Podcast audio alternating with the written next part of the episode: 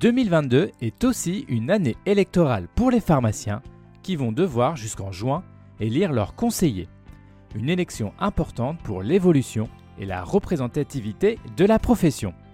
Je vous propose d'aborder ce sujet dans cette nouvelle chronique Pharmacien à l'hôpital. Mais avant de commencer, un petit clic sur abonnement et 5 petites étoiles en commentaire serait vraiment bien pour soutenir ce podcast.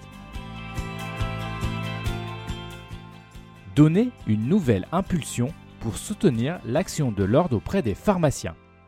Voilà l'un des slogans de cette campagne pour encourager les pharmaciens à participer à ce scrutin important pour la profession. Pour rappel, les candidatures doivent être déposées fin mars et le scrutin, selon les élections, se déroule jusqu'en juin. Alors participer à ces élections, c'est bien évidemment se présenter en tant que candidat afin de mener des actions sur le terrain. Bien évidemment, cela n'attire pas forcément les foules, mais pour pouvoir élire des représentants, il est nécessaire d'avoir des candidats légitimes. Participer, c'est également, comme dans toute élection démocratique, réaliser une action simple, voter. Beaucoup de pharmaciens, malheureusement, restent encore peu sensibles à ces élections. Et cette distance est très probablement due à une méconnaissance des fonctions des conseillers ordinaux. Ces derniers sont pourtant les garants et les accompagnateurs des évolutions de la profession sur le terrain. Car il faut le reconnaître, malgré depuis quelques années des efforts de communication de l'ordre, les actions de l'instance restent encore floues pour les professionnels. La phrase facile quand on parle de l'ordre consiste à juste évoquer la cotisation annuelle d'inscription obligatoire et l'intérêt de cette dernière. Il est vrai que tant que l'on n'est pas confronté à l'instance, les missions des conseillers restent assez vagues et bien souvent limitées à des actions réglementaires.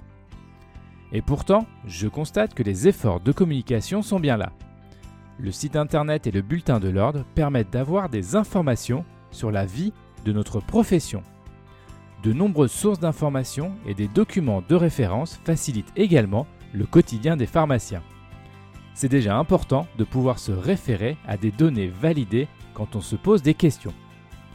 Les élections constituent une période ouverte pour que chacun puisse exprimer un vote et ainsi participer à la vie de son métier. Chaque pharmacien est représenté par des conseillers appartenant à sa section afin de garantir la spécificité de la diversité du métier. 2022 constitue donc aussi une année électorale importante pour la profession.